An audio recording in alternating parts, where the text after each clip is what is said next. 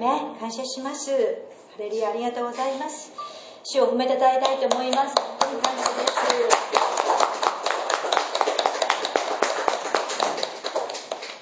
それでは今日のメッセージの箇所をお読みしたいと思います。新約聖書ルカの福音書17章の20節21節。さて神の国はいつ来るのかとパリサイ人たちに尋ねられた時イエスは答えて言われた。神の国は人の目で認められるようにして来るものではありません。空ここにあるとかあそこにあるとか言えるようなものではありません。いいですか？神の国はあなたあなた方のただ中にあるのです。今日のメッセージのテーマは三重の恵み三つの喜び。それでは浜原修二先生よろしくお願いいたします。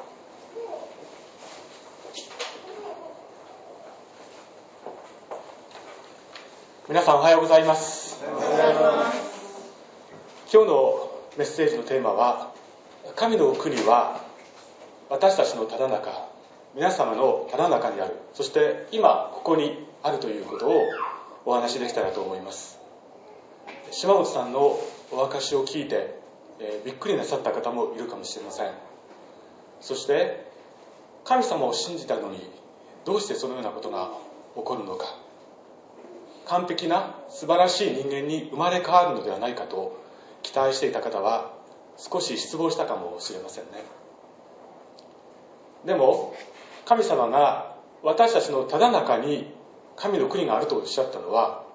このような弱さの中にも神様の力が働くということを言いたかったのではないでしょうか。私たち一人一人がもしクリスチャンになった瞬間に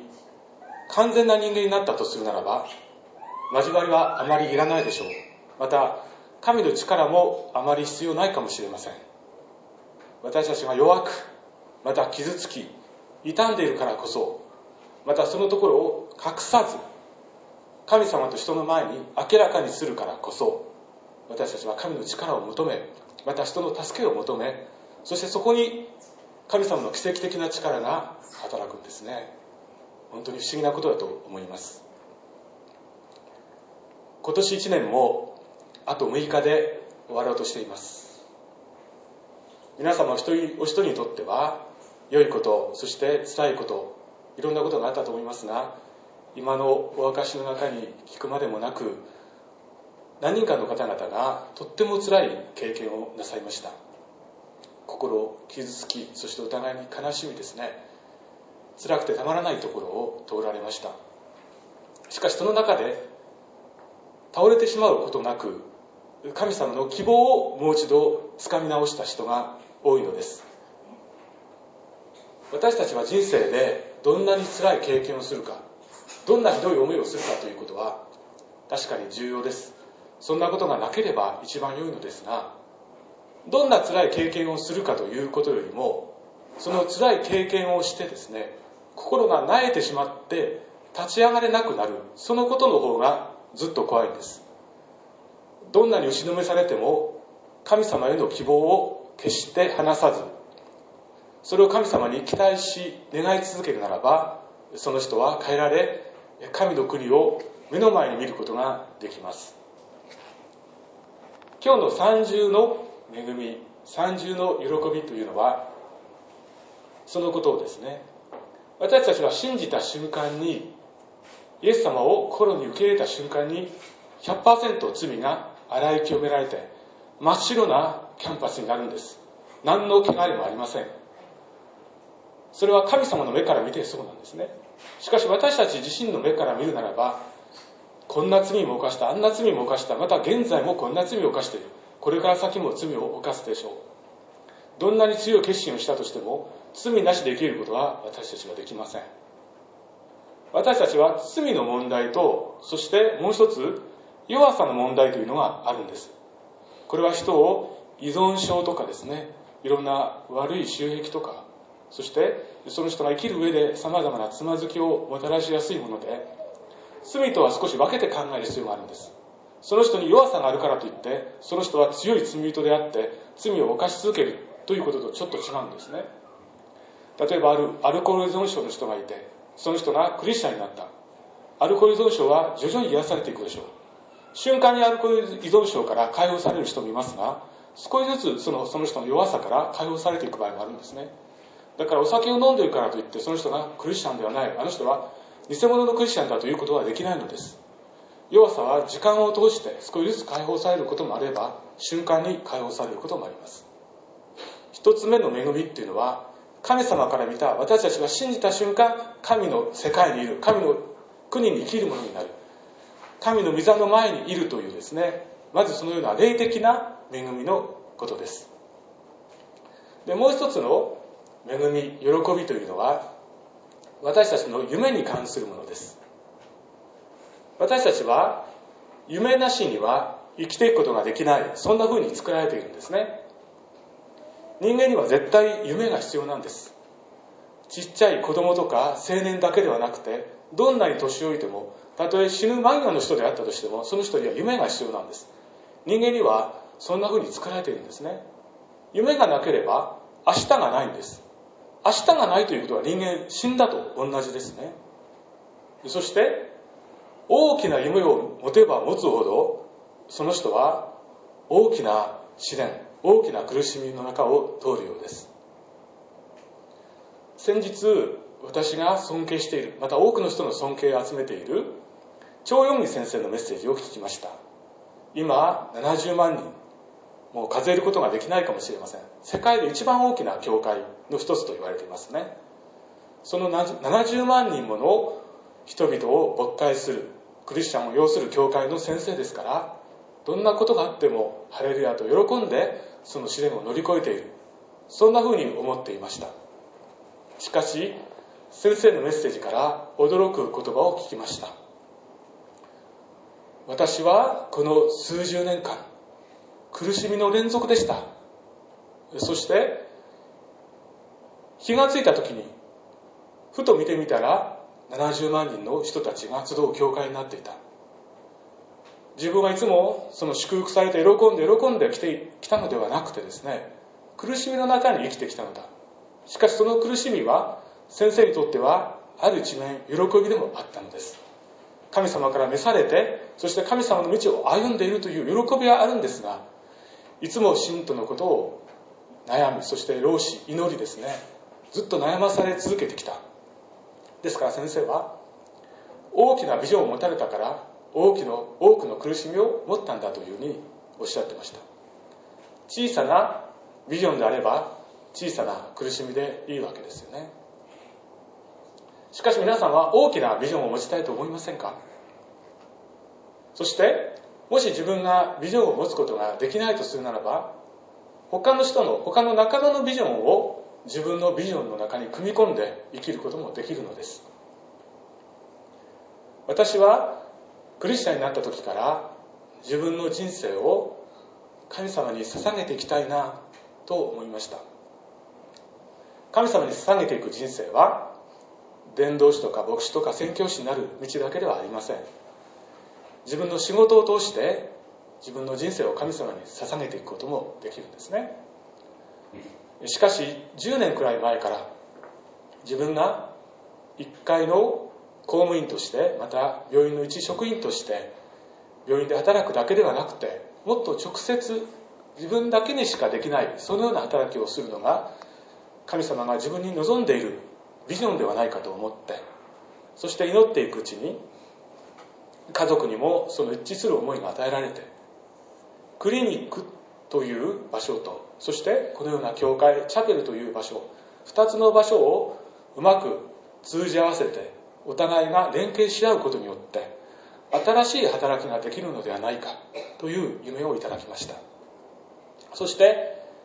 もう4年以上が経ちましたがこのような働きをスタートすることができるようになったのです。この夢にはですね多くの多くの可能性があるんです。直接悩んでいる人たちをチャペルの方に導くまたお助けすることができる。しかし多くの祈りとそして人々の助けが必要なんですね。私がこの働きをやるようになって私の生活はどうなったでしょうか。以前よりも苦しくなりました。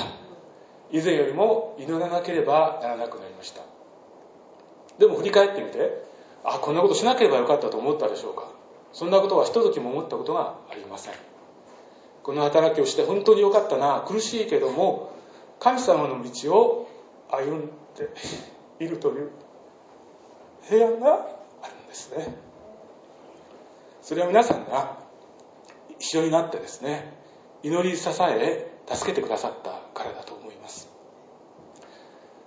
この場をお借りしてですね皆さんがよく祈りそして捧げ助けていろんなところに参加してくださりですね。私たちを励ましてくださったことを本当に感謝したいと思うんです。皆様お一人お一人の存在そのものが私にとって喜びでありまた何よりも天のお父様イエス様にとって喜びだったと思います。そして私が今日お願いしたいのはまあ、すでにそのことをしてくださっている方がたくさんおいでるんですが私の夢私たちの夢を皆様の夢として組み込んでいただきたい。祈りの中に覚えてですね皆さんの夢の一部としていただきたいんですね。夢を共有していただきたい。もちろんお一人お一人には様々な人生があります。お一人お一人にはそれぞれの固有の夢ビジョンがあります。それを実現できるように神様に祈り求めてそしてそれが実現されていく喜びそれを喜んで感じていってほしいんですね。それは2番目の喜びなんですね。2番目の恵みです。しかしもしそれがはっきりしない人がいるならば他の人の夢を自分の夢としてそして一緒に実現していく喜びを味わっていただけたら本当に素晴らしいと思います。そして皆さんの夢と私たちの夢が合体し融合していく時に大きな国大きな土地が広がります。私たちの夢というのはまだ耕されていない広大な土地のようなものです。私たちはそれを神様から与えられました。その土地を一人一人が耕しそして種を植え水を注ぎそうしていくと収穫が得られるんですね。その水はどこから来るのか。井戸から来るんですね。広大な土地が与えられた時には必ず井戸が必要なんです。その井戸とは何でしょう？イエス様ご自身が皆さんの心の中から湧き出る井戸について精霊の喜びによる井戸について語っています。これは第二の喜びですね。日々歩んでいくための喜び。心の喜び永遠の井戸ですね。しかしもう一つはこの教会そのものが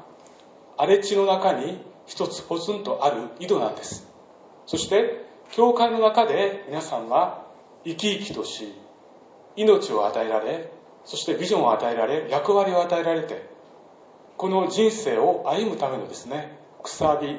砂そういったものが備えられるんですね。この土地は広すぎるので一人では耕せません。皆様お一人お一人が自分がその中でどんな役割があるんだろうかということをこの機会に神様に祈り求めてそしてできることをお互いに相談し合いながらそうするとですねイサクは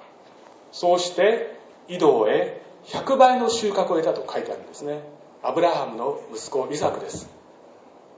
そして聖書にはあなた方はイサクと同じように約束の子供ですと書いてあるんです。私たちは一人がそのままその人生を終わるのではなくて一人一人が神様による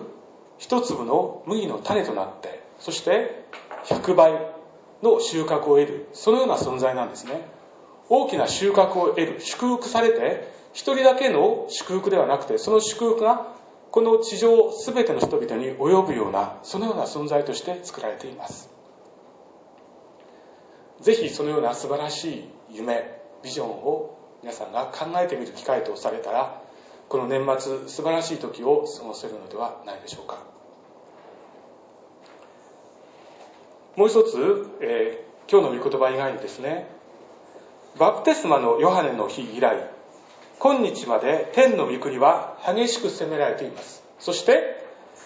激しく責める者たちがそれを奪い取っていますというすごい不思議な言葉があるんですね。天の国はあなた方の棚中にある。それだけではなくて天の国を激しく責める者たちがそれを奪い取っている。私たちはのんべんだらりと過ごしていくならば神様の二重三重の祝福のうちの一つしか味わえないこともあるんです。あ何もしなくてもそのうち天国へ入れるわ。でもその一生はですね過ごし方は寂しいものかもしれません。でも神様に求めそして奪い取ろうとして強い気持ちを持ってですね日々生きていくならばこの地上に今目の前にですね神様の世界が実現していく祝福が溢れ出るようになるんですね。そのような人生と皆さんの人生が素晴らしく励まされ変えられてきますようにとお祈りし終わりたいと思います。愛する天のお父様この一年も終わろうとしておりますがあなたによって素晴らしい一年であったことを感謝いたします。多くの苦しみや試練もありましたがそのこともあなたは祝福に私たちの弱さや罪を祝福に喜びに変えてくださいますからありがとうございます。私たちに神様は良いものだけを与えてくださいます。私たちがパンを求めた時パンを与えてくださいます。素晴らしいパンを与えてくださいます。決して岩を与えることはありません。石を与えることはありません。また私たちが魚を求めるならば決してサソリや蛇を与えることはなさいません。素晴らしい美味しい魚を与えてくださる。そのような優しい愛に満ちたお父様であることを知っていますから感謝いたします。ですから私たちはどんなことが目の前に起こってもそのことだけで判断しません。私たちを愛し導いてくださっている。神様イエス様を決して忘れることがなく常に感謝の心を持って日々を送っていくことができますようにお導きください。感謝をしてイエス様のお名前によってお祈りいたします。アーメン